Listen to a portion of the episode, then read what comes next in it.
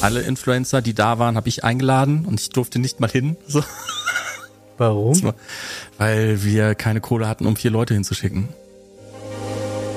Ja, ich möchte, dass du eine Million Euro für Fernsehwerbung ausgibst. Ja, aber es guckt keiner Fernsehen von unserer Zielgruppe. Ist mir egal. Das ist der absurdeste Satz, den ich je ausgesprochen ja. habe mit ich werde zwei Ninjas aus Japan einfliegen lassen, dass die auf der Polaris sind. Hallo und herzlich willkommen zu einer neuen Folge Paul präsentiert was. Mein heutiger Gast ist Marc Kirchheim. Aktuell ist er Verantwortlicher für die Polaris Messe in Hamburg. Er hat schon so einiges durchgemacht von Filmverleihern über Artist Management und wie er dann dazu gekommen ist, plötzlich eine ganze Messe dafür verantwortlich zu sein. Das und vieles mehr erfahrt ihr in der heutigen Folge. Also viel Spaß. Hallo Marc. Hallo Paul. Schön, dass du Zeit gefunden hast, hier vorbeizuschauen. Ähm, ich frage dich direkt, sag mal, Marketingkaufmann, ja? Bist du ja eigentlich, hast du mhm. gelernt. Und dann, wie ging's weiter? Ähm, war ja schon, das war ja schon nicht meine erste Wahl. Ähm, ich habe äh, studiert, das, mal versucht Mhm. Und äh, dann gab es so diesen Moment, wo man gemerkt hat, oh, äh, nee, lieber was anderes. Und der Grund Marketingkaufmann war, äh, ich habe im Kino neben dem Studium gearbeitet und ah. ich habe so Stellengesuche durchgeguckt, von wegen, was könnte man machen?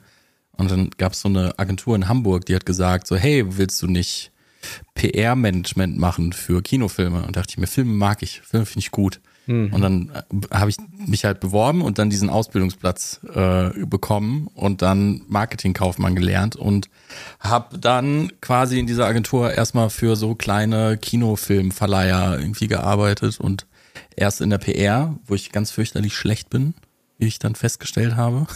Okay. Und ja, es war, war, es ist, ähm, ich fand es immer schwierig zu messen, ob das jetzt gut war oder nicht. Und äh, es war immer sehr viel Arbeit für, also es war immer so, ich fühlte mich jetzt wirklich so einen riesigen Stein immer so einen Berg hochschieben und mm, also wusste nicht so richtig, mäßig. Ja, genau. Und ich wusste nicht so genau, äh, wofür das gut ist, bis ich dann halt eher so Richtung Marketing gegangen bin und dann aber auch verstanden habe, warum das gut ist ähm, und habe dann in der gleichen Agentur erst Social Media Content gemacht noch, bis sie irgendwann dann gesagt haben, okay, also das ist so dieses es hat sich so dieses typische Agenturding entwickelt von, ey, ihr macht ja PR, könnt ihr nicht auch Social Media machen? Und dann hat man Social Media gemacht und dann, ey, ihr macht das Social Media, könnt ihr nicht auch Social Media Werbung machen? Und dann hat man Social Media Werbung gemacht. Und so hat sich das dann immer weiterentwickelt und dann bin ich irgendwann in diese, in diese Werberichtung gerutscht. Hat er gemerkt, okay, ich habe da was gefunden. Das, das kriege ich hin, das kann ich. Und äh, dann erst Social Media Marketing gemacht und dann angefangen in dieser Agentur ganz viel, ganz viel äh, dieses, diesen Zweig halt irgendwie auszubauen und war dann. Also es war du hast deine Position durch Trial and Error gefunden. Ja, yeah, mein, mein, mein ganzer Werdegang ist quasi so ein bisschen Trial and Error. Ich bin, glaube ich, ein gutes Beispiel dafür, dass man am Anfang keinen Plan haben muss, sondern einfach mal macht, worauf man Bock hat oder so. Also ich bewundere immer Leute, weil es jetzt auch Lena da, die ist 26, die hat 10, 11, 12 Angestellte und äh, riesige Firma sich aufgebaut und ich bewundere das immer, wenn ich überlege, okay, was habe ich mit 26 gemacht? Mit 26 habe ich die Ausbildung quasi so nachgeschoben. ähm, aber ich halt, ich habe vorher, ich habe vorher halt dann gelebt und andere Dinge gemacht, ähm, die aber auch, wo ich Dinge machen durfte, die mir so in dem, was ich jetzt tue, gar nicht so, die gar nicht so verkehrt waren, weil ich ganz viel, also ich habe Musik gemacht und wir waren, mhm. also so, ne, wenn ich, wenn ich irgendwie überlege, was habe ich mit 25 gemacht, ich durfte mit auf Deutschland-Tour fahren und so und Festivals am Wochenende bespielen und keine Ahnung. Und jetzt Events machen ja, und dann das, das aus der ja Perspektive sehen. Früher, also dein, dein, dein Musik lief ja auch ganz gut, ne? Es war okay, ja. Ja. War in Ordnung. Kann man, kann ich mich nicht beklagen. ähm, aber es war, ist halt cool, weil ich kann, ich kann halt diese Perspektive sehen, wie Gäste und äh, Künstler Sachen wahrnehmen ähm, und das jetzt so ein bisschen mitnehmen in, in, in dieses Event-Ding. Was aber später kam, so ich habe dann äh, versucht in der Agentur immer mehr so Marketing zu fokussieren und mhm. habe dann immer sehr viel mit der Geschäftsführung da rumge nicht gestritten, aber diskutiert, was ist der richtige Move, was machen wir jetzt und habe mir dann immer so diese ganzen Dinge selbst beigebracht und Filmmarketing, du kennst es ja selber, hm. ist ein bisschen, ist ein bisschen zu einem gewissen Punkt auch frustrierend, weil du nicht so ergebnisorientiert arbeiten kannst. Ja, es vor allen Dingen war das ja auch, wann waren das bei dir? 2016, 2017 bis, so rum? Bis 2019 war das. Ach so, ja gut, 2019 war ja schon ein bisschen besser, aber gerade am Anfang waren die ja auch alle noch nicht so richtig, was die Online-Welt angeht, so verständig oder hatten da überhaupt Interesse dran, da weiter durchzublicken. Nee, es war dann, es war dann immer schön, wenn du dann wirklich jemanden getroffen hast in diesen, in den, in den, bei den Publishern, die selber sich für Online-Marketing interessiert haben und mit denen mhm. du dann zusammen Dinge entwickeln konntest und sowas. Die Vertrauen darin hatten, dass das, was du machst, auch sinn, sinn, sinnhaft ist insgesamt. Und da gab es aber nicht viele. Und das war dann sehr spannend, diesen Prozess mit vielen zu durchlaufen, dass sie dann so Vertrauen entwickelt haben. Du hattest halt immer das Problem, dass gerade bei den größeren Filmen äh, steht dann die USA irgendwo als Lizenzgeber dahinter und die sagen dann, große Zahl, mehr wollen wir nicht. Es muss ja. eine große Zahl sein, egal wie sinnvoll die große Zahl ist. Und äh, dann stehst du halt einfach da und dann kannst du nichts machen, außer halt zu gucken, wie mache ich diese ganze Kampagne so günstig, wie es geht, damit die Zahl am Ende groß ist. Ja, ähm, ist traurig gewesen. Ich erinnere mich da auch an, an zwei, drei Momente, wo es dann wirklich nur darum ging, ähm, dass da steht, es, äh, der Trailer hat 1,2 Millionen Views mhm. gemacht. So, dass er mit 1,2 Millionen Views drei Kommentare und 16 Likes hat. Und das mhm. bedeutet, es war scheißegal, was eigentlich, also dieses gesamte Geld war verpulvert, aber das war den in der Chefetage mhm. relativ egal. Also es ging dann darum, hm, ja, guck mal, ich kann hier zeigen, ich habe eine große Zahl. Ja, äh, vor allem, weil die, weil die Plattform ja dann auch immer die Metriken geändert hat. Also mhm. in dieser ganzen Zeit, und es war immer Instagram, Facebook, wir haben dann irgendwann äh, YouTube Trailer Marketing gemacht. Das war dann etwas, wo es besser wurde, hatte ich das Gefühl, weil es einfach auch eine nativere Videoplattform war, aber dann mhm. gerade so äh, Facebook, was hatten die dann? Am Anfang waren es drei Sekunden. Wenn du die ersten drei Sekunden gesehen hattest, war es ein View. Dann waren es mal. Das war, bei, war, war, war ganz am Anfang bei YouTube auch so. Mhm. Äh. Ja, dann haben sie es ja irgendwann auf entweder 30 Sekunden oder 30 Prozent des Videos, wenn es halt nicht diese Länge hatte oder ja, so, ja. dass es erst gilt. Wo du dann auch wirklich ableiten kannst, okay, die Leute haben zumindest bis dahin geguckt. Aber dann hast du so Facebook-Trailer gemacht und dann reportest du so, ja, die View-Time lag so bei 12 Sekunden durchschnittlich. Ist Okay, das, niemand hat es wahrgenommen. Zwölf Sekunden ja. ist das Studio-Logo gerade mal durchgeflogen. So.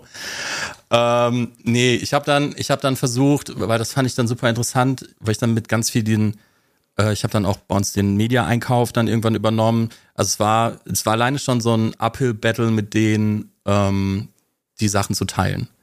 Hm. Also, dass du effizienter arbeiten kannst, dass wir, das ist ganz lustig, weil Masia, mit dem wir heute auch noch viel, viel zusammenarbeiten, der in der gleichen Agentur saß, der ist halt super gut in Content und super gut in Contentproduktion hm. und der kann dir eine ganze Filmkampagne an einem Nachmittag, kann er die durchpeitschen, wenn er den Material hat. Und ich kann eine ganze Kampagne durchplanen auf Mediaseite, wenn ich die Zeit habe. Aber wenn wir beides machen müssen, war das halt einfach so richtig angezogene Handbremse, irgendwas zu machen.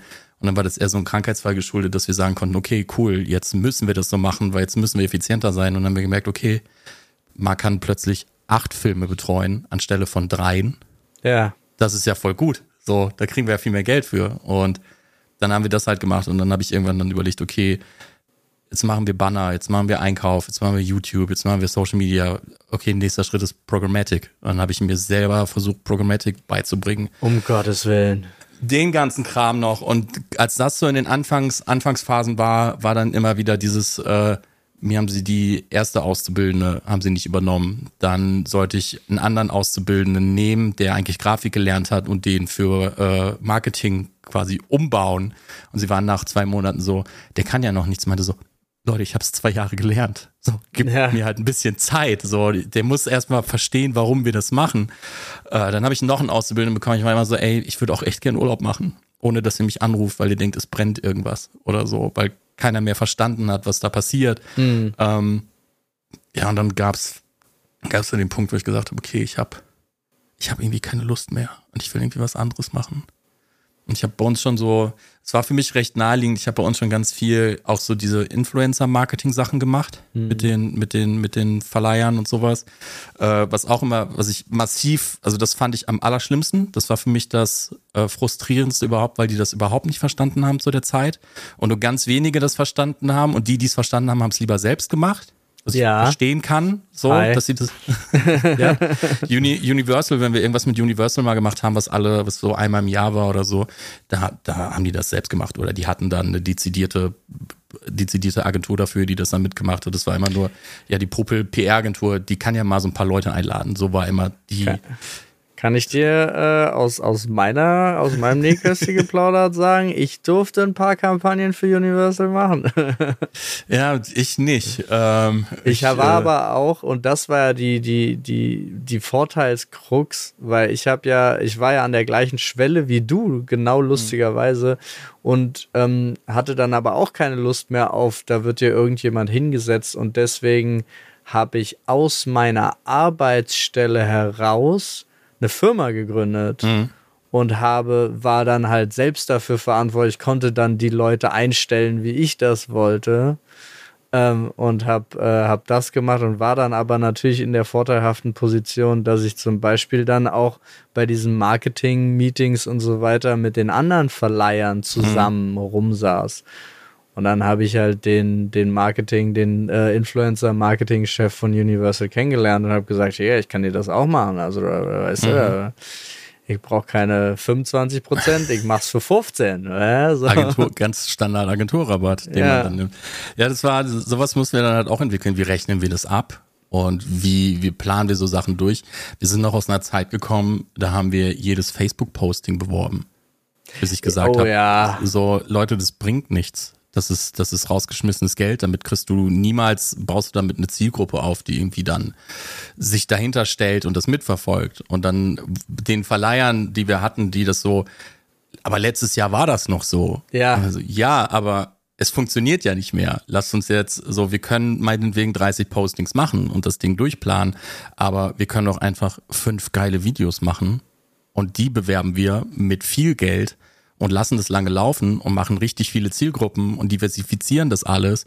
Und ja, äh, das war, war immer, war immer spannend. Und wenn du dann aber so lustige Leute hattest, die das selber konnten, ich weiß noch, und es ist eine etwas traurige Überleitung zur E3, die ja jetzt heute abgesagt worden ist. Oh ja. Ähm, und es ist ja, also so E3 war ja vor allem auch immer so eine Retailer-Messe, wo die Retailer sich angeguckt haben, was kommt eigentlich raus und was soll ich, was soll ich mir in den Laden stellen.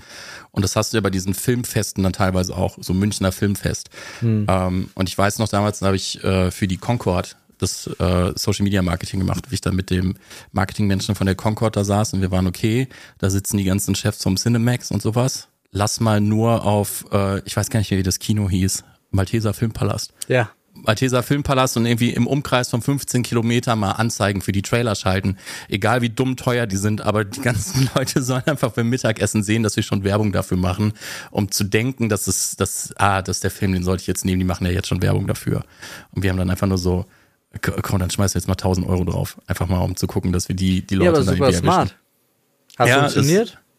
Ich denke schon. Also ja. äh, wir haben auch mal auf das Headquarter vom Cinemax Werbung geschaltet. Ja, klar. Mit dem Umkreis. So einfach, um dann mal zu gucken, okay, bringt es was? Sind die dann, haben die da Bock drauf? Hey du, ich sag eh, auch bei uns zum Beispiel, ähm, so gerade Regisseure und so stehen ja auch immer tierisch auf Plakate. Obwohl mhm. das ja gerade aus der Generation, aus der wir kommen und was wir dann da umgesetzt haben, war es ja eigentlich immer so, das muss, das ist Geldverschwendung. Viel davon ist Geldverschwendung.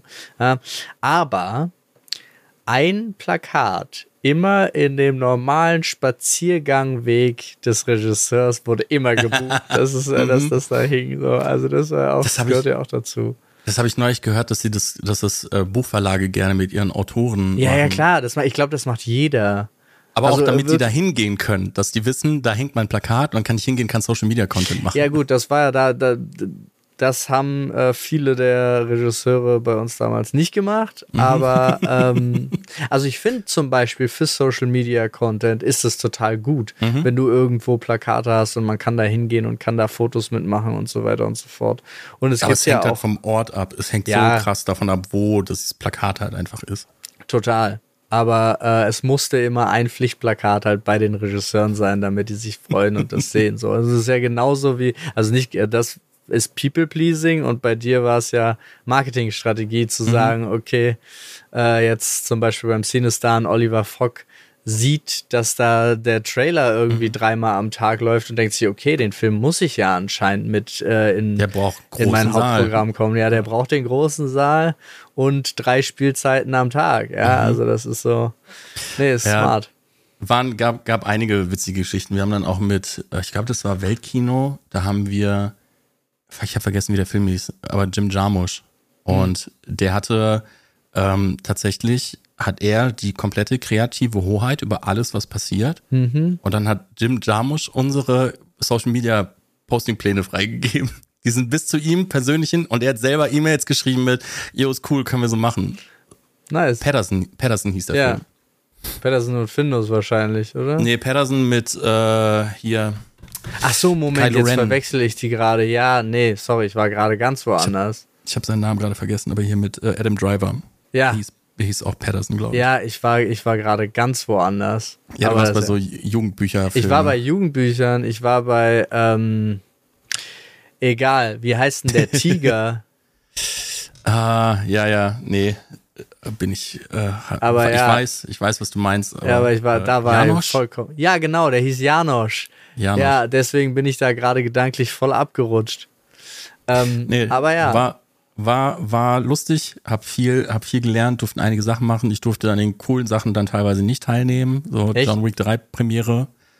Äh, alle Influencer, die da waren, habe ich eingeladen und ich durfte nicht mal hin. So. Warum? Weil wir keine Kohle hatten, um vier Leute hinzuschicken. Ja, aber das, äh, ja, ja. gut. Ja, War, das wäre ein Invest gewesen, irgendwie dann mit den Leuten irgendwie in Kontakt zu kommen, aber ja. äh, ich war selber auch zu der Zeit nicht smart genug, das als klug zu verkaufen.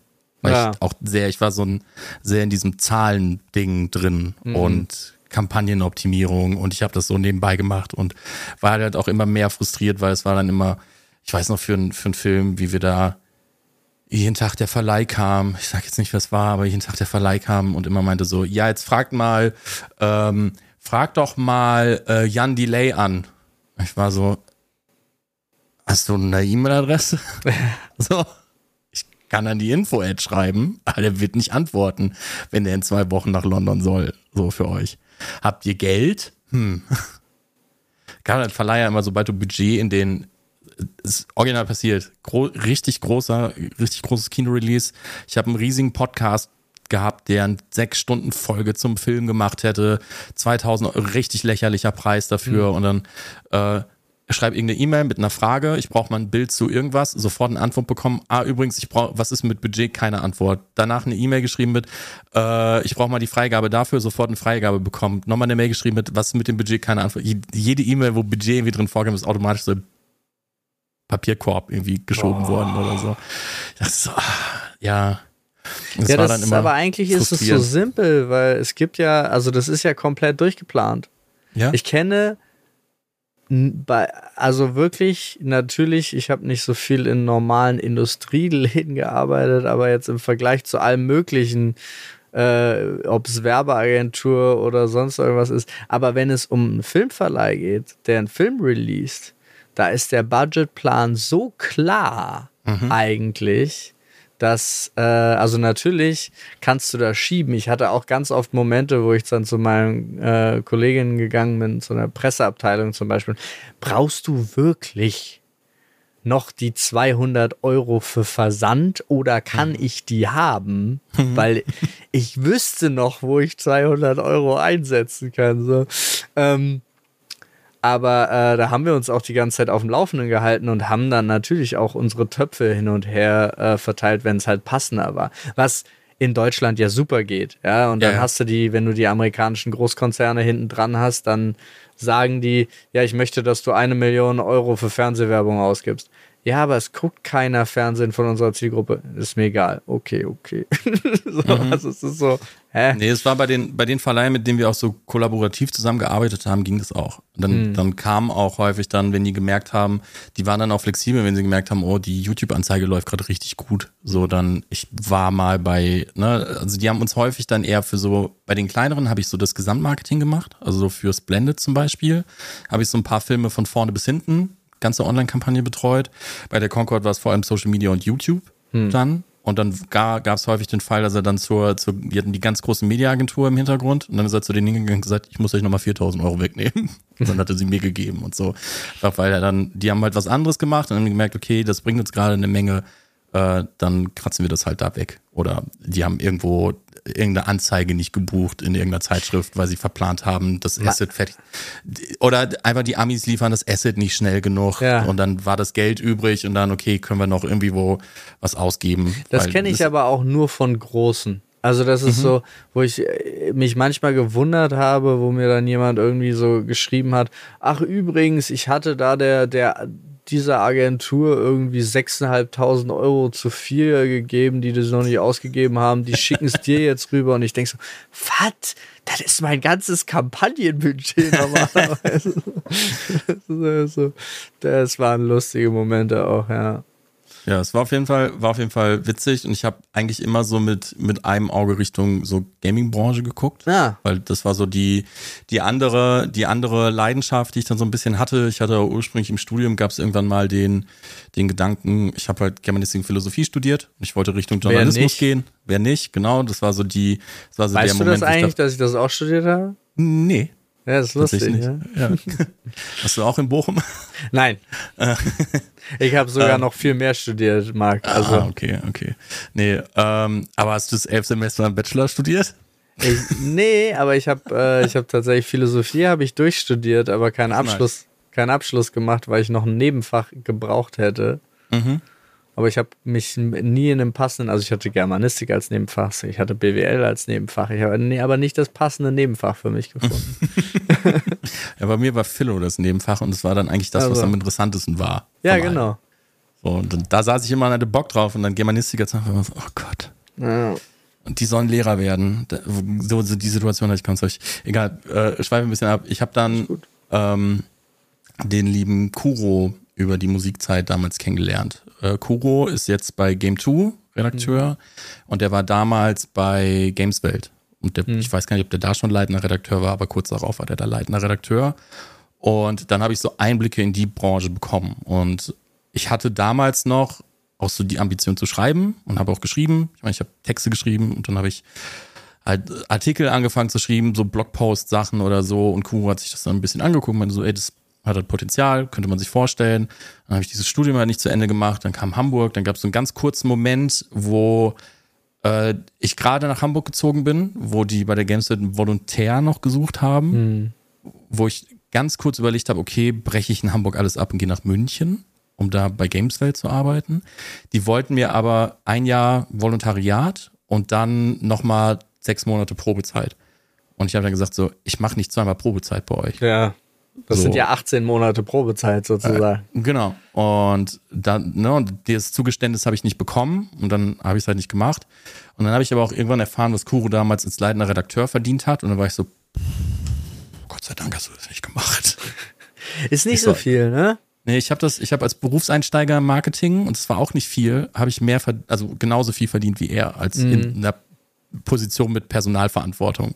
Ich habe äh, ganz äh, lustig, ich habe letztens äh, einen alten äh, Freund wieder getroffen und der ist inzwischen auch Redakteur in einer Zeitung und so weiter und so fort. Und ähm, der hat äh, auch äh, ein Kind und so weiter und so fort und muss dafür irgendwie zweimal die Woche in Städten hin und her fahren, um das alles zu machen und ist hauptverantwortlich für äh, vier oder fünf Seiten der Zeitung. Ja. Und dann habe ich, dann habe ich erfahren, was der verdient und ich dachte so, das ist, also es tut mir total leid, das ist ja ein Hobby. Mhm.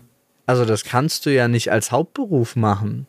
Na, wenn du, wenn du, glaube ich, ähm, irgendwie Journalist bist bei einer großen etablierten Zeitschrift oder einer Zeitung, die, ne, und du hast da eine Führungsposition, dann geht es, glaube ich, ganz gut. Da, Aber definitiv. wie viele gibt's Ich- davon? Ey, Na, also so nein, nein, da gibt's einige. Ich glaube, du Ja. kriegst in der Ausbildung vom Springer Verlag, unabhängig Mhm. davon, äh, was man jetzt von den Endprodukten halten möchte, aber in der Ausbildung vom Springer Verlag kriegst du mehr als das, was er Mhm. mir da erzählt hat. So, also das war trotzdem, ich war so, weil es ist ja eine große Verantwortung. Mhm. Die hat auch eine, äh, keine sechsstellige, aber zumindest eine, obwohl doch gerade so sechsstellige Auflage. Also ich denke halt so, hä?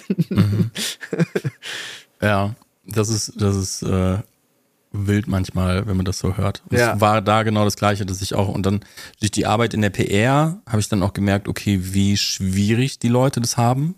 Also so mit äh, große Redaktionen von so Lifestyle-Magazinen, wo die einen Therapeuten in die Redaktion setzen mussten, weil die so unter Stress waren und so unter Druck, ihre Kollegen auch auszumerzen, weil wer mehr Artikel schreibt, kriegt mehr Geld und all Ja, solche das Sachen ist so schade. ähm, das, das war, also ich saß da und dachte so, okay, hier bist du, hast du die richtige Abkürzung jetzt genommen. Und dann war aber okay, vielleicht gucke ich doch nochmal Richtung Gaming, weil irgendwie, vielleicht kann man da was machen. Und ich weiß dann noch, dass ich mich äh, witzigerweise bei den Freaks damals beworben habe. Und dann äh, da auch zum Bewerbungsgespräch gegangen bin und da rausgekommen bin und dachte so, nee, weiß ich jetzt nicht. Hat mich jetzt nicht so überzeugt irgendwie. Und dann meldeten sie sich irgendwann und dann habe ich mit denen mal gesprochen und dann meinten die, ja, mit dem, was du gemacht hast, können wir uns halt auch vorstellen, dass du Artist Management bei uns machst. So, okay, ich kann mal drüber nachdenken. Dann habe ich mit so ein paar Leuten geredet. Was ist Ähm, Artist Management? Ja, genau, was soll ich genau machen und halt auch so, dann mal so Einschätzung Richtung, wie ist es bei den Freaks, was gibt's noch so, weil ne, für mich war das so, ich kannte so ein paar Managements, weil ich mit denen geschrieben habe, aber es war jetzt nicht so, dass ich großen Einblick hatte darin, was die tun. Ähm, es war immer nur, ich habe eine Mail irgendwo hingeschrieben, irgendjemand hat mir geantwortet und dann hat man mit denen irgendwas geregelt und dann sind Dinge passiert. So ungefähr fühlte sich das für mich an. Und dann habe ich über einen äh, Freund den Kontakt zu Lena bekommen, weil es dann damals hieß, äh, hier, die suchen potenziell gerade Leute. Dann habe ich mit Lena das erste Mal gesprochen, dann äh, mit der Second Wave direkt und dann ging es relativ schnell, dass ich gesagt habe, okay, ich gehe mal nach Berlin, guck mal, was passiert. So. ja. Und dann äh, war ich da. Und dann habe ich Artist Management gemacht, nicht ganz anderthalb Jahr. Und habe dann, wir, wir nennen das immer so witzig, ich bin dann weggelobt worden. Ähm, die Konstellation ist, ich bin jetzt bei Supercrowd und Supercrowd, ähm, ein Anteil von Supercrowd gehört der Second Wave. Und ähm, die Geschäftsführung ist relativ close. Und dann war, ich war in Berlin in der furchtbarsten WG aller Zeiten. Ich habe so für mich auch so gemerkt, hm, ich stehe nicht so hundertprozentig dahinter, was ich hier tue. So, also so, so ein Wendepunkt für mich war auch ein bisschen, äh, das habe ich, glaube ich, Philipp nie gesagt, aber ähm, ich musste wegen Philipp irgendwann mal in Frankfurt bei Nestle im Hauptquartier sitzen äh, und mit denen über irgendeine, irgendeine Geschichte reden, verhandeln und war so, ich saß da und so, was mache ich hier eigentlich? So, das ist überhaupt nicht das, auf das ich Lust habe. Ähm, und dann kam Covid und dann wurde ich halt nach Hamburg zurückgeschickt und dann saß ich wieder in meiner Wohnung mit meinem Hund und meiner Freundin, mit der, mit der Außenalster 500 Meter irgendwie weg von hier und dann war so, will ich eigentlich in diese stinkende WG wieder zurück? Und dann ka- kamen so ganz viele Überlegungen dann auch dazu. Dann war meine Freundin ist Architektin und dann wurde das auf einmal mega unsicher und dann ist Berlin sowieso nicht so der geilste Ort für Architekten. So, weil in Hamburg wird mega viel gemacht noch und hier gibt es super viele große Bauunternehmen. In Berlin ist es so alles ein bisschen weniger und rückläufig und Wohnungsmarkt in Berlin super schwierig. Und dann, ah, irgendwie, ich kann mir nicht vorstellen, nach Berlin zurückzugehen. Und dann gab es so die Lösung mit, okay, die brauchen jemanden bei Supercrowd. Vielleicht kannst du das ja sein. Und dann haben wir relativ, äh, also relativ lange Übergabe. Ich habe dann so ein halbes Jahr beides gemacht. Und dann bin ich so komplett rüber gewechselt. Und Was war denn dein ein Anfangsjob bei der Supercrowd? Ähm, ich habe angefangen mit der Online-Version der Mac. Die Mac war damals die Manga also, und Games Convention in Erfurt. Genau, genau. Also es gibt, Supercrowd hat drei Veranstaltungen, also ist jetzt auch immer noch so, es ist jetzt eine dritte Veranstaltung ist anders, aber es gab immer so diese drei Core-Veranstaltungen, die Hamburg Games Conference, den Indie Arena Booth und damals die Mac und jetzt die Polaris. Hm. Und ähm, ich bin dann quasi reingerutscht und habe die dabei unterstützt, die Mac halt äh, zu organisieren, weil ich aber auch die, das habe ich gar nicht gesagt, ich habe mein erster Job bei der Super, äh, bei der Second Wave war halt auch das komplette Artist Management für die Mac zu machen. Hm. Also ich habe quasi die Reiseplanung für alle gemacht, also habe Hilfe gehabt von allen, so ist nicht, aber so die Hauptverantwortung dafür gehabt und habe mich dann halt auch äh, sollte helfen bei der Programmentwicklung und habe dann halt auch Programmpunkte gemacht, habe die mitgeplant, habe die Orga dafür gemacht, äh, habe Leuten Addings gebracht, wenn ihnen Addings fehlten oder so, keine Ahnung, so alles, alles, was so angefallen ist. Hm. Und daher kannte ich die Supercrowd-Leute halt auch schon relativ gut, weil ich dann viel mit denen plötzlich zusammenarbeite. Du deren Ansprechpartner sozusagen genau. für die Künstler da vor Ort, ja, okay. Genau, es gab, es gab da halt auch schon den, irgendwie den langfristigen Plan zu gucken, okay, soll ich nicht auch langfristig für die Mac von Seiten von äh, Second Wave für die Supercrowd das organisieren. Dass die, weil die hatten niemanden dezidiert dafür hm. und das war immer jemand von der Second Wave, der das gemacht hat. Und das war da schon so eine, so eine Überlegung und dann war auch dementsprechend der erste Job zu sagen, okay, wie können wir eine Mac machen, während Corona ist.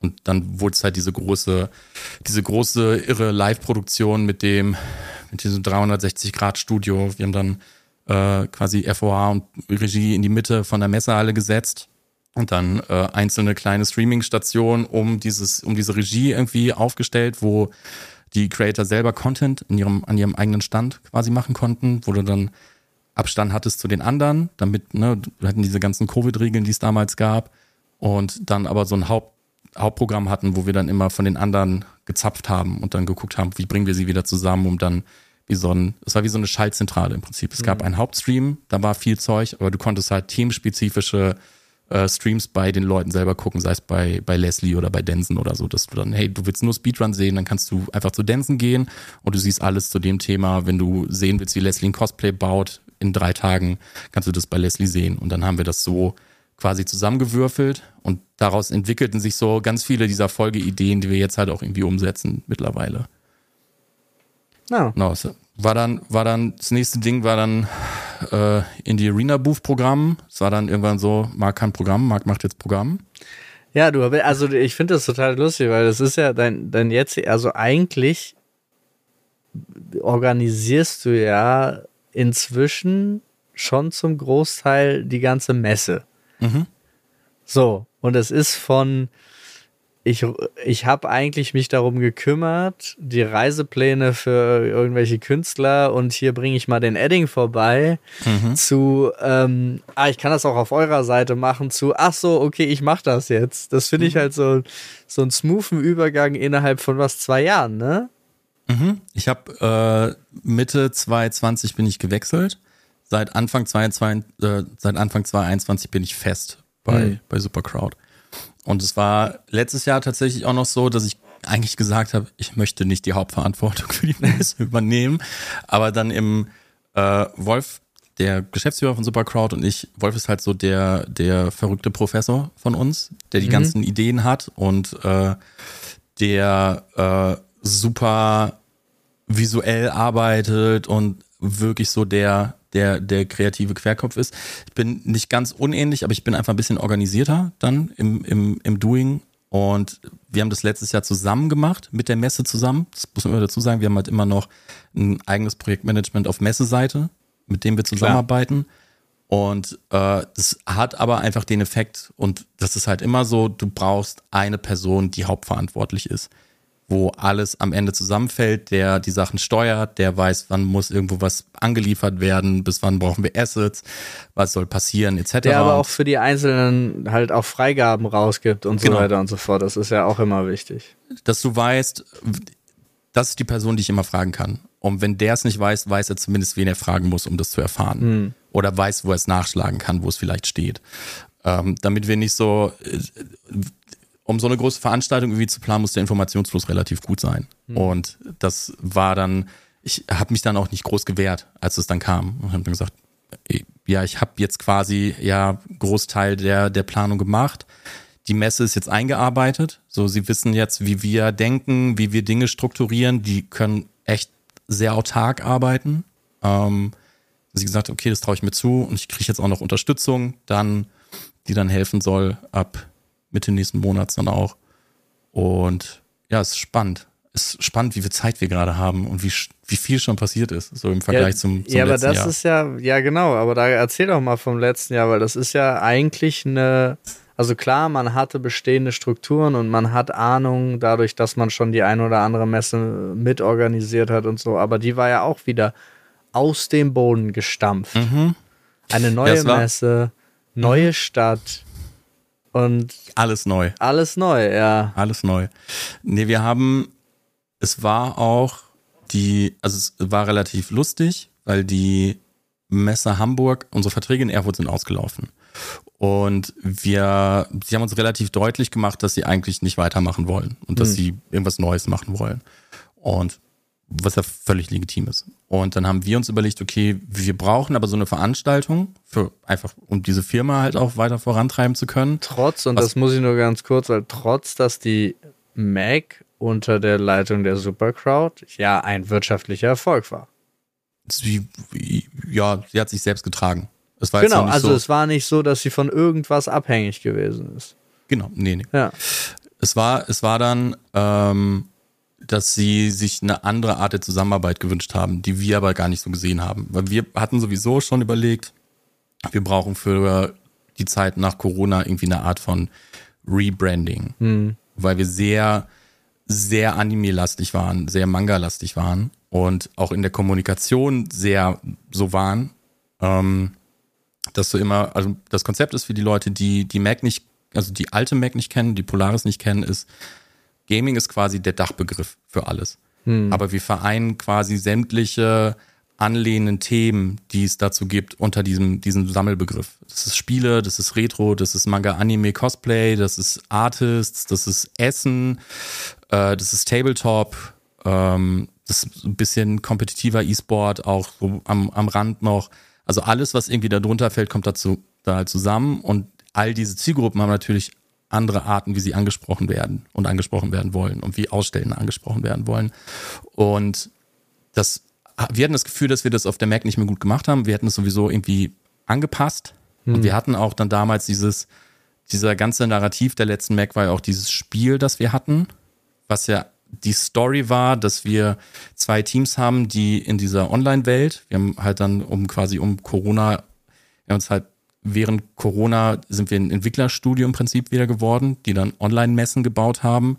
Und es gab dann so ein, so ein Minigame, in, wo du die Messe virtuell besuchen konntest, mit Ausstellständen, mit anderen Besuchern, du konntest mit denen schreiben und all solche Sachen. Das war großartig. Man konnte auch als Künstler seine eigenen Figuren da drin haben, die konnten ja. immer besucht werden. Man konnte Fotos mit denen virtuell machen, sozusagen beziehungsweise es war so.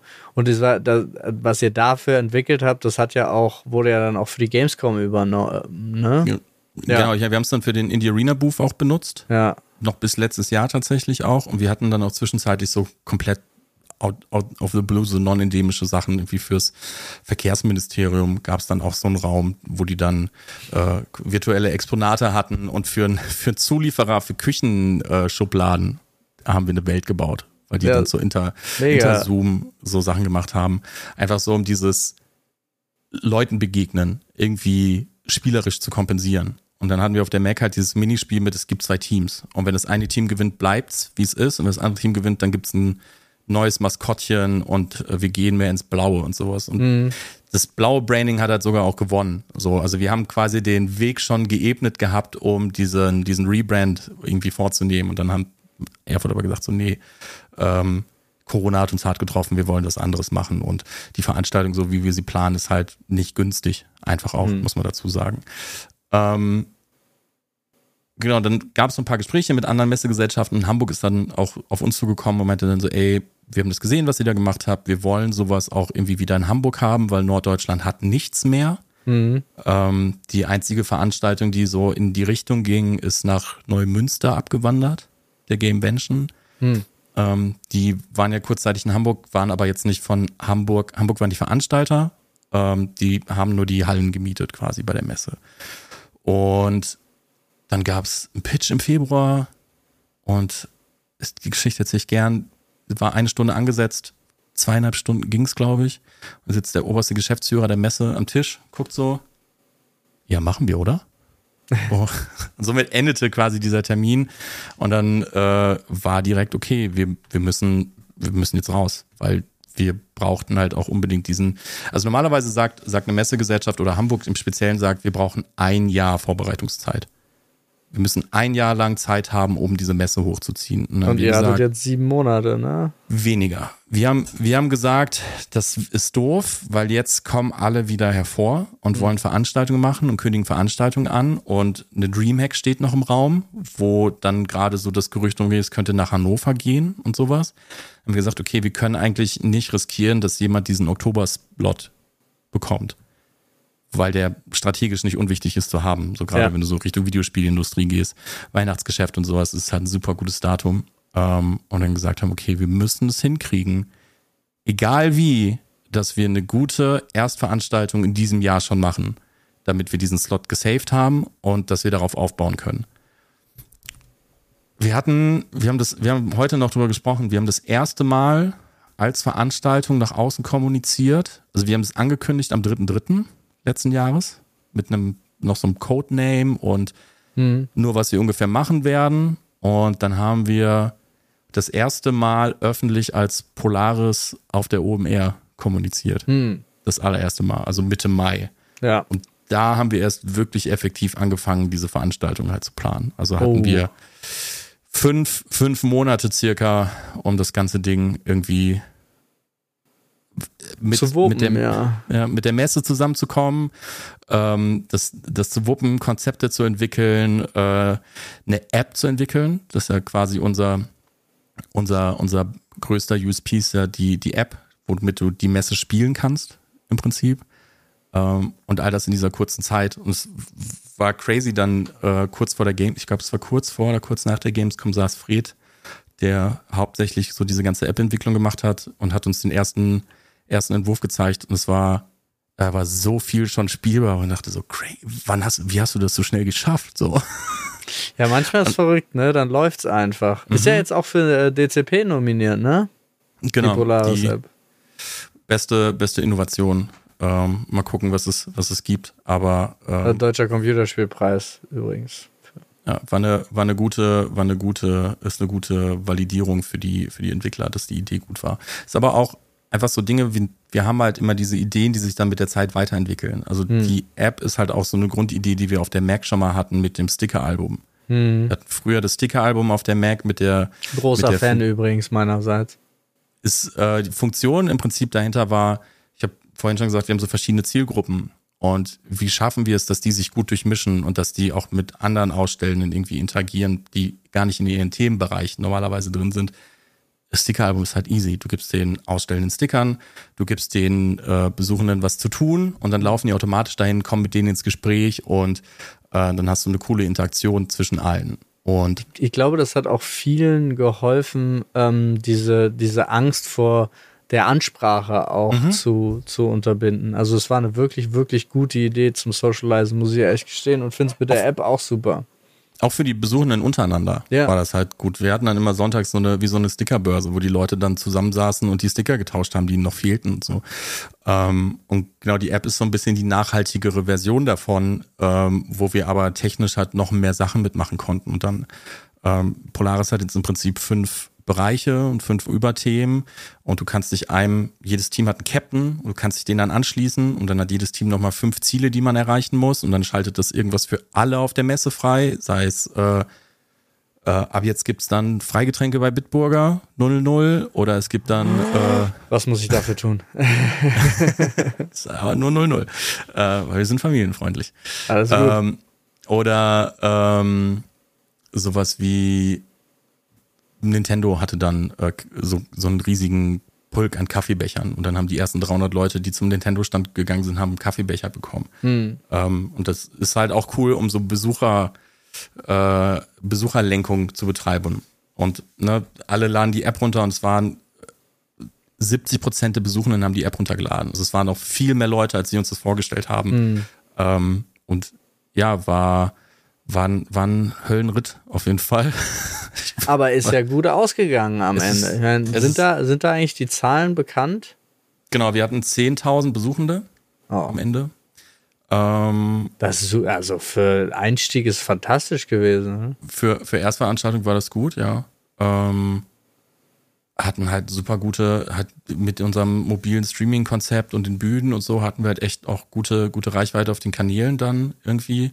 So kumuliert irgendwie über eine Million Leute erreicht und sowas. Mhm. Ähm, war, war in der Hinsicht sehr, sehr gut und hat halt, und das merkt man jetzt ganz doll, äh, letztes Jahr waren viele sehr verunsichert, auch mit, man hat es an der Gamescom auch noch gemerkt, dass es mhm. viel Verunsicherung noch gab und die hatten auch mit, die hatten noch sehr viel breite Gänge äh, die sehr, die sehr schön sind. Also ich mag breite Gänge, ich finde es ja, gar nicht ja. negativ, aber das war, man hat gemerkt, dass die Platz halt schaffen mussten, weil sie einfach nicht so viele Ausstellen hatten wie sonst oder wie sie vielleicht geplant haben. Und das ist dann immer auch so ein Fingerzeig für andere, für andere Veranstaltungen, wenn du merkst, okay, eine Gamescom hat vielleicht so Hasseln, auch so mit Kurzfristigkeiten und kurzfristigen Zusagen. Und dann war bei uns schon klar, okay, wenn du drei Wochen vor der Gamescom dann erst so die ersten Announcements, was Aussteller betrifft, bekommst, da müssen wir uns auf was einstellen. Das wird für uns nicht leichter werden. Ähm, und ja, war aber, lief, lief gut. Wir haben das, wir haben das gut gemacht. Wir haben diese Wegeführung wie in einem Ikea, das auch nochmal hilft, ähm, dir ein geiles räumliches Gefühl zu geben, auch mhm. wenn an ein oder anderen Stellen noch Aussteller gefehlt haben. Und äh, du hattest aber nie das Gefühl, es ist leer oder du guckst nee, auf gar nicht. leere Ecken dich, oder sowas. Du hast dich auch gefreut. Also ich bin ja, war ja auch da und du hast dich ja auch gefreut über diese Mischung aus, jetzt hast du so einen verwogenen, engen Gang mhm. und kommst plötzlich in was total Offenes wieder und kommst dann, gehst dann wieder zurück und so weiter und so fort. Also ich find, fand, es war auch die, die Gestaltung, also der Aufbau der einzelnen Hallen war sehr, ist euch sehr, sehr gut gelungen auch. Ich bin gespannt, wie das jetzt ist mit, mit mehr Zeit, einfach noch, was wir noch machen können. Ähm, aber so das Grundkonzept, und das ist halt das Schöne jetzt, wir haben letztes Jahr sehr viel, sehr viele Überstunden gemacht und sehr viel Arbeit investiert und ähm, sehr viel Dinge irgendwie organisieren müssen dafür und dann irgendwie kurzfristig noch wir müssen Kirschbäume bei Amazon kaufen und was man dann halt so macht, was, was einem dann noch so kurzfristig einfällt und jetzt ist es einfach, es fühlt sich so geübt an und schon, ja wir sind jetzt und wir haben schon uns Zeit gelassen in, in so einem Messekontext, weil eine, am liebsten wäre gewesen, aber wir mussten halt auch wegen so logistischen Sachen erstmal abwarten, Normalerweise gehst du, während die Veranstaltung noch läuft, schickst du die ersten Mails raus und sagst so, ey, wenn ihr, ist Rebooking-Zeit, so, wenn ihr jetzt bis zum XY äh, sagt, ihr seid nächstes Jahr wieder dabei, dann seid ihr zu den, dann garantieren wir euch die gleichen Konditionen wie dieses ja. Jahr und sowas. Und das, darauf haben wir komplett verzichtet, um dann einfach auch zu sagen, okay, wir müssen jetzt einfach das, was hier passiert ist, weil es auch so schnell passiert ist, dass wir, wir hatten kein, kein, kein QA in dem Sinne, dass wir gucken konnten, was hat jetzt gut funktioniert, dass wir das schon im Prozess quasi antizipieren konnten, sondern wir mussten das jetzt nehmen, kurz mal sacken lassen und dann nochmal uns hinsetzen und sagen, okay, wie, wie strukturieren wir das jetzt? Wie holen wir Aussteller ab? Was ist, was brauchen die eigentlich? So einfach nochmal zu definieren, äh, was sind so Pakete und was war so die, die, die, was können wir dafür nehmen, dass es immer noch realistisch ist, dass sie auch kommen. Ähm, und was müssen wir nehmen, damit mit den Energiepreisen, und das ist ja jetzt das, was ja auf vielen Veranstaltungen, äh, die sehr, sehr eng geplant sind, äh, was auch finanzielle Sachen betrifft, jetzt ein bisschen auf die Füße fällt, einfach, dass wir so krasse Nebenkosten haben, dass Strom mhm. viermal so teuer ist in der Messe und sowas. Also das sind insane Preise, die da irgendwie dann zusammenkommen und dann ist es halt einfach für, für Veranstaltungen, die nicht das Backing haben, wie eine Messegesellschaft in Hamburg, dass die dann sagen müssen, wir müssen verschieben. Wir müssen das, wir brauchen irgendwie mehr Zeit dafür, das nochmal irgendwie, irgendwie aufzurollen, zu gucken, wie wir das finanzieren, um dann nochmal ans, ans Drawing Board zu gehen. Und da haben wir echt Glück und das hilft uns jetzt natürlich auch, dass wir in so einem, in so einem, in so einer Zeit, wo zwei Veranstaltungen in Deutschland abgesagt worden sind, die drei abgesagt worden ist, dass wir sagen können, hier, wir finden statt und guck unser Line-Up, ist ziemlich gut, so, soll es dabei sein. Ähm, das ist cool. So, wir haben, das ist dieses Jahr bis hierhin erstmal ein bisschen einfacher als letztes Jahr. Hm. Ja, und was sind jetzt noch, also ich meine, ich habe ja mitgekriegt, äh, du, jetzt geht es ja auch noch weiter, das heißt, mhm. die Fühler werden weiter ausgestreckt. Du zum Beispiel besetzt du jetzt plötzlich out of nowhere gefühlt für mich eine Bühne auf der größten Fitnessmesse Europas. Mhm. Mhm. So, nicht, nur, nicht nur eine Bühne, also okay. so ein kleinen Bereich sogar. Sogar einen eigenen Bereich plötzlich. Also dafür bist du dann auch, also da hast du gesagt, okay, jetzt weiß ich, jetzt habe ich die ganze Verantwortung für äh, die Hamburger Messe bekommen, äh, dann kann ich aber auch noch mal ein bisschen da woanders mitmischen. Das waren, äh, ist mehr so ein Consulting, das wir da machen. Okay. Ähm, also die haben eine Gaming und Activity Area, die sie generell schon machen wollten und selber auch aus der Zeit, die sie jetzt äh, ihre Messe schon gemacht haben, auch schon Ausstellende hatten, die da hinpassen. Und dann gesagt haben, okay, wir brauchen aber jemanden, und das ist, ist, fand ich spannend, weil das ein Ansatz ist, den wir auf der Polaris auch fahren mit den einzelnen Bereichen, dass wir Externe dazu holen, die halt glaubwürdig für diese äh, für diese Zielgruppe sprechen können mhm. und die ein bisschen wissen, was, was macht für die Sinn und was kann man da machen, um äh, nicht, wie, nicht unwissend dazustehen, was diese Bereiche betrifft. Und da gibt es jetzt so einen 600 Quadratmeter Bereich, wo wir äh, ein paar Partner für akquiriert haben, die da ausstellen, äh, wo die eigene Partner haben, die da ausstellen. Dann gibt es noch eine Bühne, da sind wir irgendwie mit in das Programm involviert. Äh, ist dieses Jahr alles noch recht ähm, es fühlt sich an wie letztes Jahr Polaris machen, hm. weil das so sehr viel ist, ist, wir probieren mal aus und wir gucken mal, was passiert und wir gucken mal, wer dabei ist und wer dieses Jahr jetzt so als äh, Early Adopter irgendwie mit drin ist, um dann im nächsten Jahr vielleicht dann den großen richtigen Aufschlag zu machen. Es war halt auch so, wir sind so mitten im Prozess auch erst reingekommen, war dann so den Sonntagsprogrammtag machen wir zum Beispiel gar nicht, da bin ich null mhm. involviert. Ähm, aber jetzt saß er natürlich immer und dachte so, hm, mit den Budgets, die da irgendwie noch so rumgeflogen sind, hätte ich auch drei Tage Programm machen können oder vier. ähm, das wäre gegangen, so. Ähm, aber mal aufs, mal aufs nächste Jahr gucken. Aber es ist halt spannend, weil du Gay, also ne, das ist immer so dieses Klischee zu sagen, Gaming ist in der Mitte der Gesellschaft angekommen, das ist schon lange. Ähm, aber jetzt nimmt es auch, nimmt es Industrien halt auch immer mehr wahr und andere ja. Industrien immer mehr wahr. Sei es mit, wir gamifizieren Dinge, die wir tun, wie wir das mit dem, mit diesen Messespielen gemacht haben, wo dann andere Industrien drauf, drauf zugegangen sind, oder wir wollen Gaming auch auf unserer Veranstaltung irgendwie haben und einen Bezug herstellen zu dem, weil das einfach ein cooles, junges Thema ist ähm, und das viele Schnittstellen in, in bestimmte find, Bereiche liefert. Ja, ich finde da auch so lustig, ist glaube ich gerade aus der passend aus der Filmbranche wieder, ähm, wie spät denen aufgefallen ist, wie viel größer die mhm. Gaming-Branche ist als sie, wie schnell die überholt worden sind mhm. und äh, wie man dann so festgestellt hat, wie sie sich plötzlich so erschrocken haben und man selber als jemand, der da aktiv mit dabei war, so dachte, das fällt euch jetzt erst auf, Freunde. Also, das ist so, manchmal ist schon erstaunlich, wie Leute jetzt gar nicht speziell auf die Filmbranche bezogen, sondern im Allgemeinen so nicht über ihren eigenen Tellerrand hinausschauen mhm. und ganz oft Sachen erst feststellen, wenn es ein bisschen zu spät ist. Ja, oder, oder dann auch ignorant sind. Also alte, ja, alte, alte Medien sind ja dann häufig auch ignorant. Das hat ja die Musikindustrie fast vernichtet. Einfach, dass sie ignorant waren und dachten, die Leute werden immer CDs kaufen. Wer will Dateien haben? Das kann man ja gar nicht, das kann man ja gar nicht anfassen. Ja. Und aber das Konzept von Musik war ja nie, dass du Musik besessen hast. Also es war ja schon, eine CD kaufen heißt ja nicht, die gehört die Musik.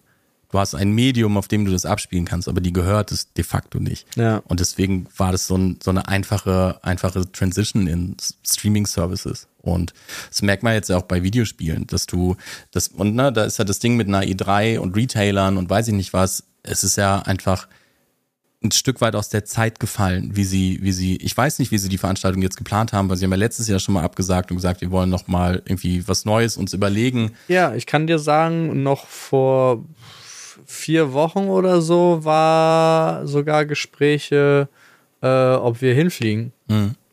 Also wo du dir so, wo du dich so fragst, oh, irgendwas muss in den letzten vier Wochen nochmal akut passiert mhm. sein, wo klar ist, die, die haben es jetzt, warum sie es komplett abgesagt haben.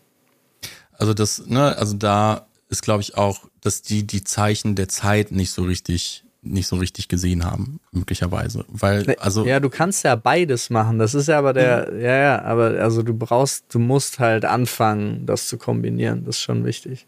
Und da haben die, da haben die Publisher einfach für sich zu gut entdeckt, dass du was, was du gerade, also sowas kann ja wiederkommen. Es ist ja nicht mhm. aus der Welt, dass sie, dass sie wieder zu diesem Format mit der großen Präsentation zurückgehen. Im Kontext anderer Präsentationen, um sich gegenseitig irgendwie die Ziel, Zielgruppen hin und her zu schieben. Es ist ja eigentlich eine, eine, eine smarte Idee im, im Konzept, aber ein Summer Game Fest im Vergleich ist wenig Aufwand und hat mhm. auch viel Reichweite. Und äh, du musst es nicht in Person machen, ähm, was für den Großteil der Welt ja eh irrelevant ist, weil die meisten gucken die E3 von zu Hause aus. Hm. Wie viele Leute können wirklich vor Ort sein? Und es war ja dann schon die Idee mit, wir machen die Expo auf, auch für Besuchende und weiß ich nicht was.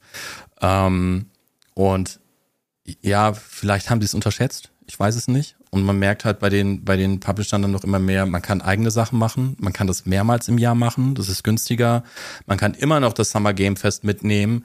Ähm, und dann, wo wir halt dann das Glück haben, dass wir community-orientiert sind und dass wir content-orientiert sind, dass sie dann sagen können, okay, ich habe einen Titel, der passt da gut hin, da können wir nochmal in einem Segment, Segmentisierung, können wir nochmal Werbung dafür machen und haben dann nochmal eine gute Möglichkeit, irgendwie mehr Kundenbindung zu erwirken am Ende des Tages. Es ist, es war, ich hatte ein super interessantes Gespräch mit ähm, Simon Berg, der Body Kitchen macht. Die machen so äh, ist so ein Ernährungs, äh, so eine Ernährungsberatung quasi, so ein Ernährungskurs, so das ist das richtige Wort. Die machen einen Ernährungskurs, der von der Krankenkasse bezahlt wird.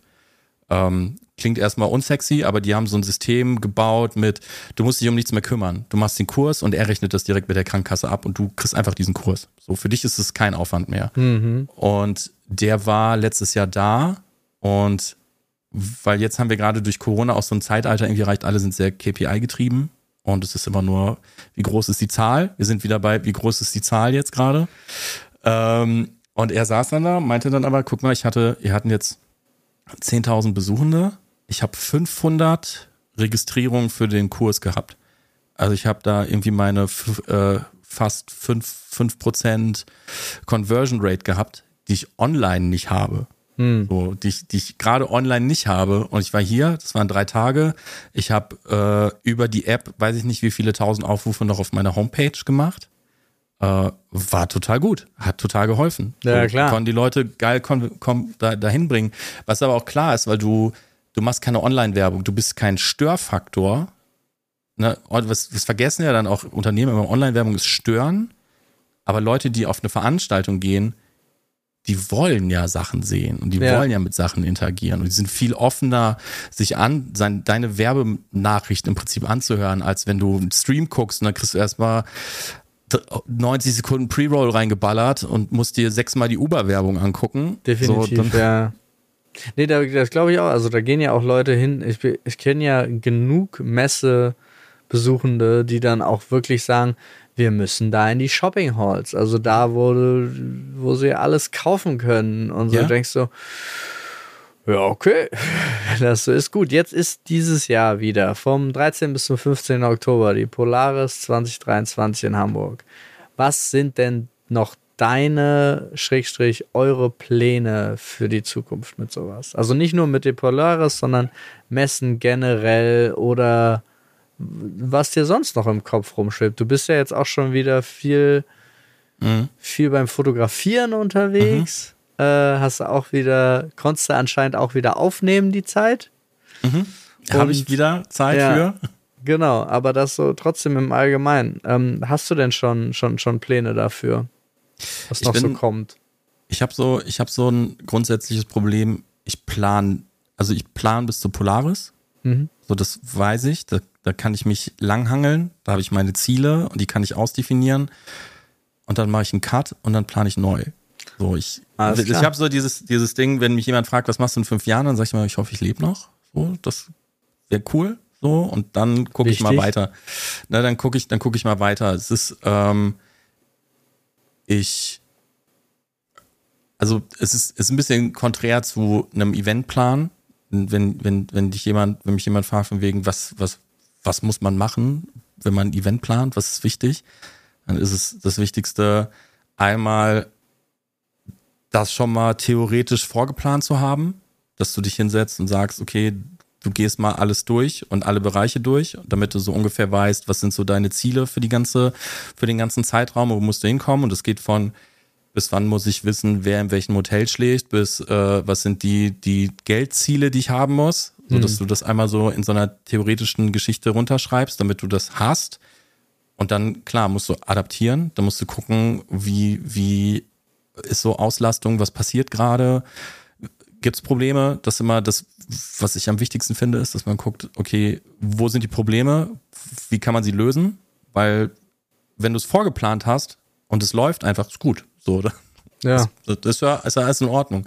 Deswegen haben wir auch so ganz viele Sachen halt einfach einkürzen können, weil wir jetzt einfach nur noch darüber reden, wo kneift's gerade, wo müssen wir irgendwie, wo, worüber müssen wir entscheiden, was ist so wichtige Probleme, wo Leute dann irgendwie zusammenkommen können, dass die sich dann halt auch in so Arbeitsgruppen zurückziehen, weil ich muss auch nicht als die Person, die alles überblicken muss, auch nicht immer in jedem Meeting dabei sein. Wenn ich hm. jemanden habe, der sich für Kommunika der Kommunikation übernimmt, dann muss ich nicht mit in dem Meeting sein, wo Lou mit unserer Agentur redet, die Social Media macht, wo die Postingpläne machen.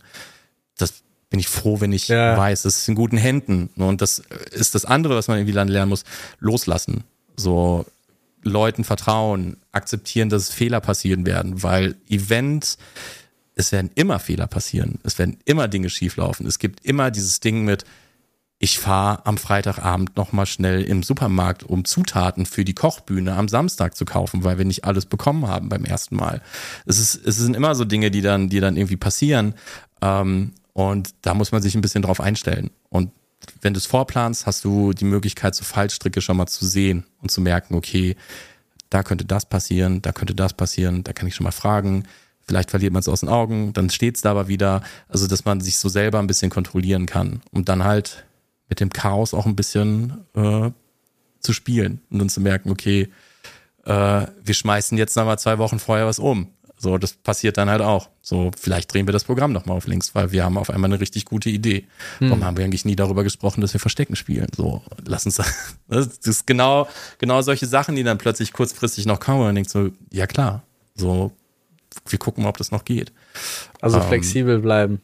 Ein bisschen, ein bisschen flexibel bleiben auf jeden Fall. Also es gibt so die. Also die de dein Grundsatz zur Organisation dieser Messe ist alles vorstrukturiert geplant zu haben, aber bereit zu sein, auch mhm. jede Sekunde alles über den Haufen zu werfen. Ja, du alles wirfst ja nicht über den Haufen. Du ja. hast ja so der, der Plan der Messe und wo Stände stehen und wo Bühnen stehen, das ist Nein, klar, so aber du weißt, was aber ich meine. Wenn plötzlich eine geile Idee kommt oder eine geile Person, also habe ich mit Nino sehr viel rumgespaßt, deswegen, weil ich plötzlich eine Meldung bekommen habe von Hiro, wir könnten zwei Ninjas haben. Und ich, das ist der absurdeste Satz, den ich je ausgesprochen ja. habe, mit ich werde zwei Ninjas aus Japan einfliegen lassen, dass die auf der Polaris sind. Ähm, das ist halt das Schöne dann an so einer Aber Veranstaltung. Niemand so, hat sie gesehen. Niemand hat, wenn sie gut sind, waren sie nicht zu sehen, genau.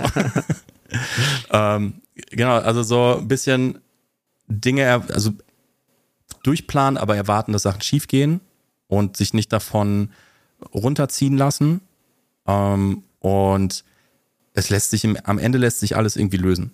So, und wir haben, wir haben mit fünf Monaten das Ding hochgezogen. Das, an manchen Ecken haben wir das mit, mit Spucke und Liebe zusammengehalten. Ähm, solange das nach außen hin gut aussieht und gut wirkt, ist es in Ordnung. So, dann, dann. Äh also das, das Ergebnis zählt. Aber da hast du ja schon mal gesagt, äh, worauf man da achten kann. Gibt es denn was, was du gerne gewusst hättest, bevor du in sowas wie Messeplanung gegangen bist?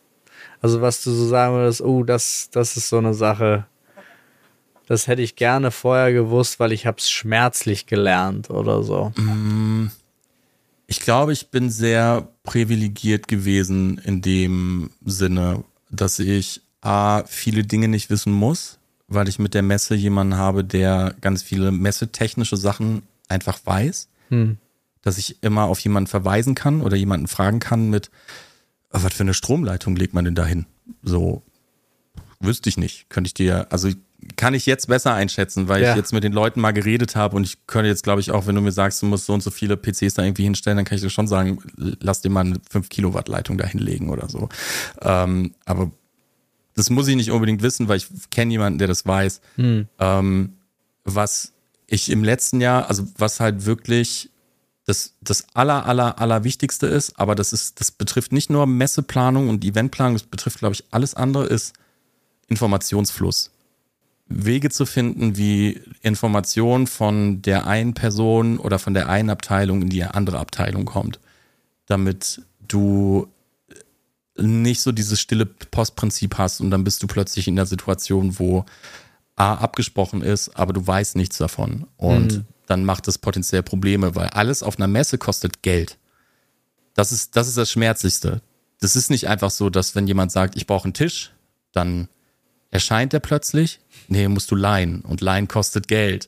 Ähm, manchmal hat man Glück, die haben eigenen Inventar, aber der eigene Inventar ist dann vielleicht auch schon irgendwie in, in Benutzung oder so. Und jeder, du musst jeden Fitzel, ich hätte fast Firlefanz gesagt, aber jeden Fitzel musst du irgendwie dazu kaufen.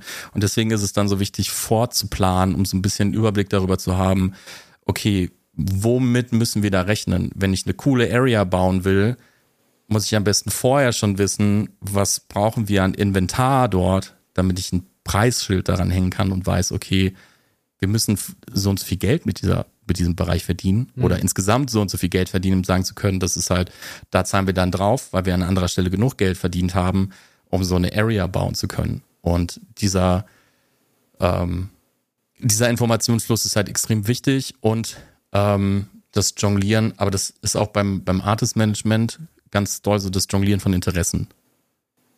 Wie, also so jeder, jeder verfolgt seine eigene Agenda. So, die Messe verfolgt eine eigene, wir verfolgen eine eigene. Jeder Creator, der da ist, verfolgt eine eigene Agenda. Jedes Management, das involviert ist, hat eine eigene Agenda. Jeder Kunde, der da ist, hat eine eigene Agenda. Und mit diesen Sachen halt irgendwie zu, zu jonglieren, das ist, glaube ich, fast das prekärste, weil du auch dann, es gibt so dieses, das hast du bei, bei, auch im Supermärkten und so, dieses Ding, jeder Kunde ist sich selbst am wichtigsten. Mhm. Und dass die verstehen, dass wenn du 20 Quadratmeter gebucht hast und jemand mit 100 Quadratmetern und ihr beide habt ein Problem, dann und ich habe nur Zeit, mich gerade um eins zu kümmern, dann muss ich mich um das kümmern von dem, der das größere Problem hat oder das meiste Geld bezahlt. Du, ne, weil ich muss es ja nach irgendeiner Wichtigkeit ordnen. Aber egal, ob du einen Tisch hast oder 500 Quadratmeter, jeder ist überzeugt davon, dass er am wichtigsten ist in dem Moment. Und den Leuten das Gefühl zu geben, dass wir das ernst nehmen, aber ich mich gerade nicht darum kümmern kann, weil es kommen ja immer wieder Sachen, das ist schwierig. So, das ist Fingerspitzengefühl, irgendwie mm, auf ja, ja, klar, so verständnisvoll viel, zu bleiben. Viel Politik auch sozusagen. Absolut. Absolut. Es gibt natürlich auch ein paar Ausnahmekandidaten, denen brauchst du nichts recht machen. Die sind zufrieden mit allen Situationen, die da sind. Gibt's auch. Aber ähm, aber das, äh, auch das ist ja ein ähm, ein Ding von Erwartungsmanagement im Vorfeld. Ja. Also so, ich, das, ich kann ja, ich bin ja sehr transparent, weil ich, meine Absichten sind recht klar. Weil ich habe meine Bühnen, ich habe meine Fläche, ich habe das Event und es, ich habe Tickets, die ich verkaufen muss. Und dann ist recht klar, ich brauche cooles Programm auf der Bühne, ich brauche Aussteller, ich brauche cooles Programm, damit Leute Tickets kaufen. Und das macht meine Absicht für alle eigentlich nach außen hin transparent. Ähm, und ich kann, gehe halt auch transparent damit rum. Hm. So, das ist, das ist meine Agenda. Und dann äh, bin ich dann halt auch, das ist auch ein guter Tipp, offen für Ideen sein. Offen, offen dafür zu sein, was jemand anderes mit reinbringen kann. Weil ähm, manchmal aus einem Nebensatz entsteht irgendwas, wo du denkst so, fuck, da wäre ich nie drauf gekommen. So, das, das, das hilft und das ist dann cool und das machen wir dann auch immer, dass wir eigentlich immer spezialisierte Leute da haben für Tabletop, für Cosplay, für äh, Anime Manga. Also Nino ist so tief in dieser Szene drin und ja. weiß so viel. Der erzählt mir Dinge über die Bühne und hypt mich des Todes und ich bin so, ich kenne zwei Leute davon, aber geil. aber, ich, aber wenn, einfach wenn, geil. Wenn du die Energie hast, dann spüre ich sie auch. Genau. Ja, aber Marc, offen für Ideen sein. Das finde ich ein schönes Ende auch für unser Gespräch. Ich danke dir sehr für deine Zeit. Und danke für die Einladung. Äh, für die Leute da draußen, wie immer. Ich hoffe, ihr habt Spaß gehabt, habt was gelernt und Feedback ist wie immer erwünscht. Und wir hören uns beim nächsten Mal. Bis dann. Macht's gut.